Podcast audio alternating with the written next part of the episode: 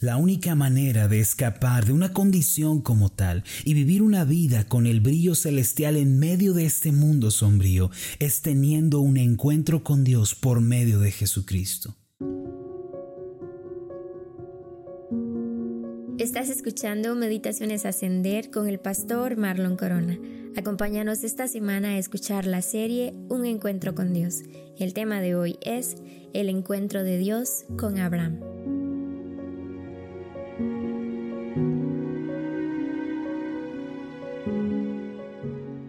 El famoso pensador Zig Ziglar dijo que es posible conocer el pensamiento de una sociedad analizando los valores que promueve y defiende, poniendo atención a la música que escucha, mirando con detenimiento los libros, las películas que procura y reflexionando sobre lo que aquella sociedad considera como cultura y arte.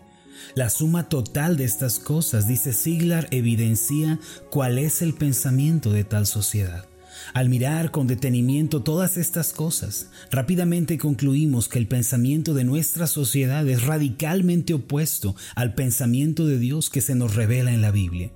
Con justa razón el Señor dijo en labios del profeta Isaías lo siguiente, porque mis pensamientos no son vuestros pensamientos, ni vuestros caminos mis caminos, dijo Jehová. Como son más altos los cielos que la tierra, así son mis caminos más altos que vuestros caminos y mis pensamientos más que vuestros pensamientos. Esto se encuentra en Isaías 55 versículos 8 y 9. Este pasaje nos muestra que hay una tremenda diferencia entre el pensamiento de Dios y el pensamiento del hombre. La Biblia nos revela que los pensamientos de Dios son pensamientos de paz, de bienestar, de esperanza, tal como lo dice Jeremías 29:11, mientras que los pensamientos del hombre son de continuo, solamente el mal, así como lo dice Génesis 6:5. La sociedad caótica y rebelde de nuestros días irá en decadencia cada vez más. A partir de ahora comenzaremos a ver cosas más terribles, más escandalosas y más obscenas como nunca antes se ha visto. Sodoma y Gomorra, que fueron ciudades perversas, sensuales y blasfemas, todavía viven en el subconsciente de nuestra sociedad. Desde luego, tal filosofía de vida y tal manera de pensar solo guiarán a la gente a un quebranto y destrucción sin precedentes. La única manera de escapar de una condición como tal y vivir una vida con el brillo celestial en medio de este mundo sombrío es teniendo un encuentro con Dios por medio de Jesucristo. La Biblia nos declara cuál es el destino del hombre que ha suprimido a Dios de su pensamiento y ha optado por vivir en la arrogancia. El Salmo 7, versículos 14 al 16 dice así, He aquí, el impío concibió maldad, se preñó de iniquidad y dio a luz engaño. Pozo ha cavado y lo ha ahondado, y en el hoyo que hizo caerá. Su iniquidad volverá sobre su cabeza, y su agravio caerá sobre su propia coronilla. Este pasaje no es más que una advertencia de lo que nos aguarda si suprimimos a Dios en nuestra vida y vivimos sin obedecerle. Es además el juicio que le espera a la sociedad por haber dado la espalda a Dios. Nosotros debemos escapar de este juicio. En lugar de vivir con un pensamiento opuesto a la palabra de Dios, el cual es un pensamiento de rebeldía, de obstinación, debemos acudir al encuentro con Dios por medio de Jesucristo y cambiar nuestra mentalidad. Si nos encontramos con Dios el día de hoy y cambiamos nuestra manera de pensar, entonces seremos guardados de esta destrucción. El día de hoy Dios llama a la puerta de nuestra vida y nos dice, vuélvanse a mí. En Apocalipsis 3, versículo 20 dice así, He aquí, yo estoy a la puerta y llamo. Si alguno oye mi voz y abre la puerta, entraré a él y cenaré con él y él conmigo. Note usted que es Dios quien viene a nosotros, toca la puerta de nuestra vida y nos invita a tener este encuentro glorioso con Él. Hoy es el día de abrir la puerta de nuestra vida al Señor, de escuchar su voz y cambiar nuestro modo de vivir. Es momento de venir al encuentro con Dios. Si el día de hoy nos encontramos con Dios y nos arrepentimos de nuestros pecados, Dios sanará nuestra mente y corazón, nos restaurará, nos brindará su ayuda. Entonces nos mostrará el camino que espera que sigamos y nuestra vida será acompañada por su gracia. Por eso, lo que más necesitamos el día de hoy no es un encuentro con la religión o con un club social, ni con una celebridad. Necesitamos un encuentro con Dios.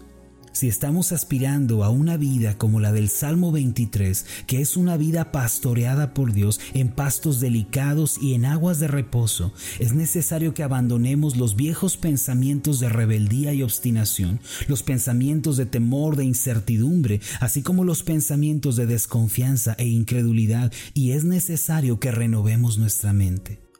Nuestros pensamientos deben ser un eco de los pensamientos de Dios. Es decir, debemos pensar en consonancia con lo que Dios ordena y ha prometido en su palabra. En otras palabras, debemos tener los pensamientos de Dios, debemos obedecerle y seguirle.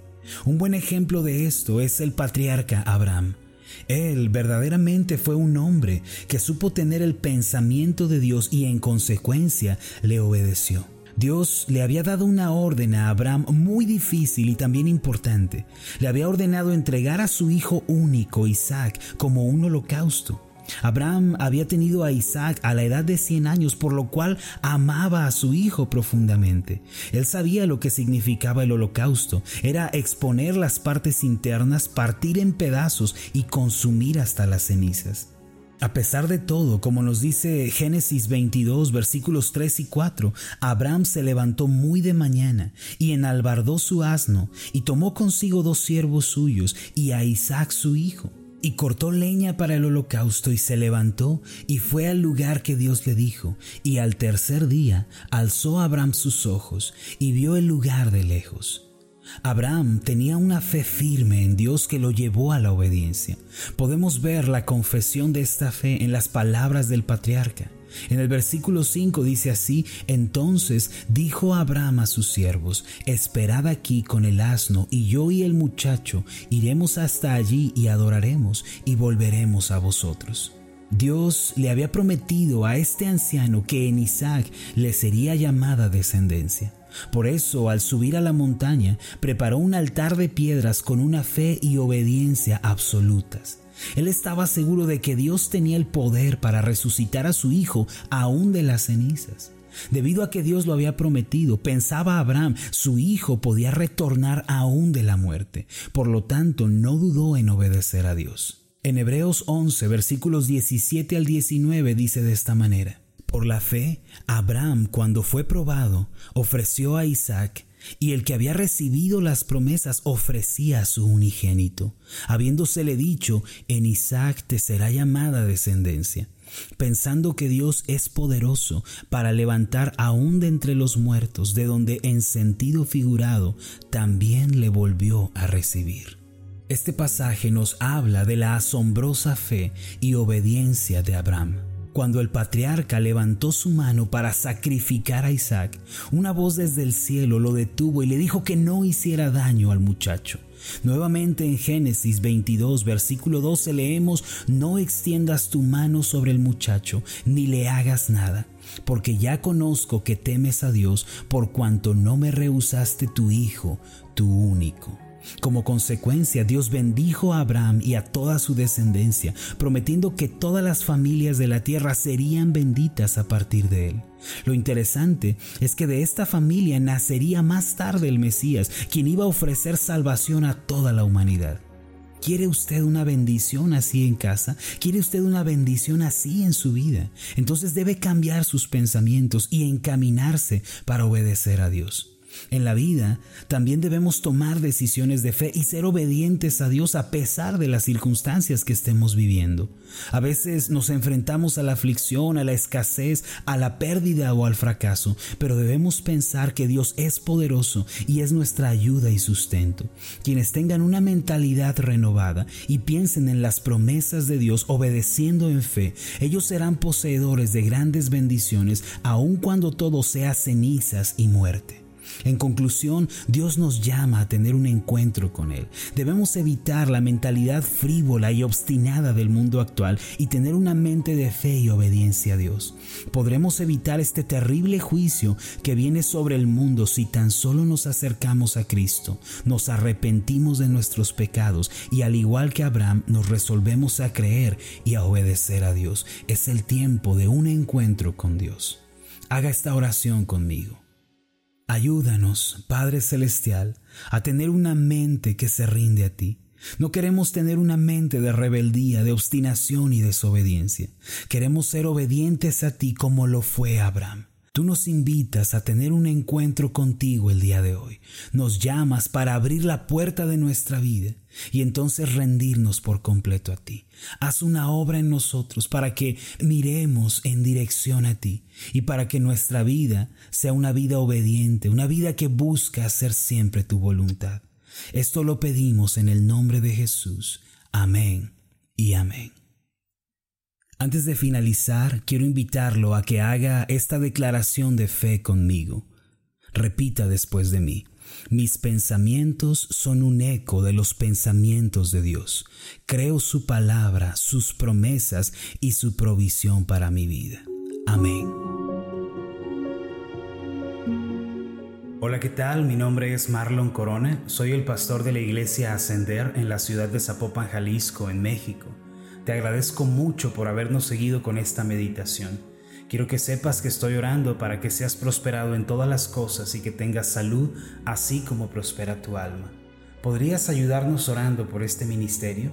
Si las meditaciones han sido de bendición para tu vida, ora por nosotros. Pregúntale al Señor cómo puede ser de bendición para este ministerio, para que la palabra de Dios siga llegando a muchísimas más personas. Que Dios te bendiga. Hasta la próxima. Para adquirir la guía de estudio de la meditación del día de hoy, puedes solicitarla vía WhatsApp o descargarla desde nuestro sitio web www.ascenderiglesia.com diagonal meditaciones. No olvides dejarnos tu comentario en nuestra página de Facebook Ascender Iglesia.